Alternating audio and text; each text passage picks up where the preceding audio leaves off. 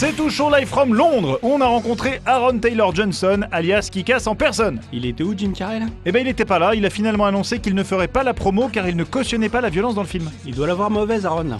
Pas tant que ça.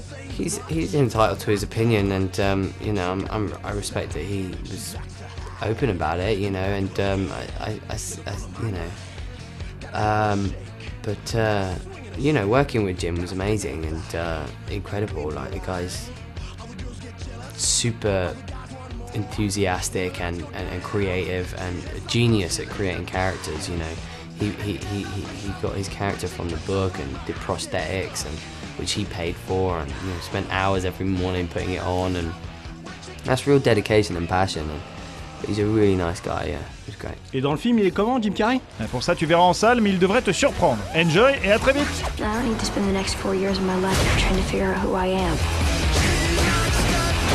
I already know. I'm Hit Girl.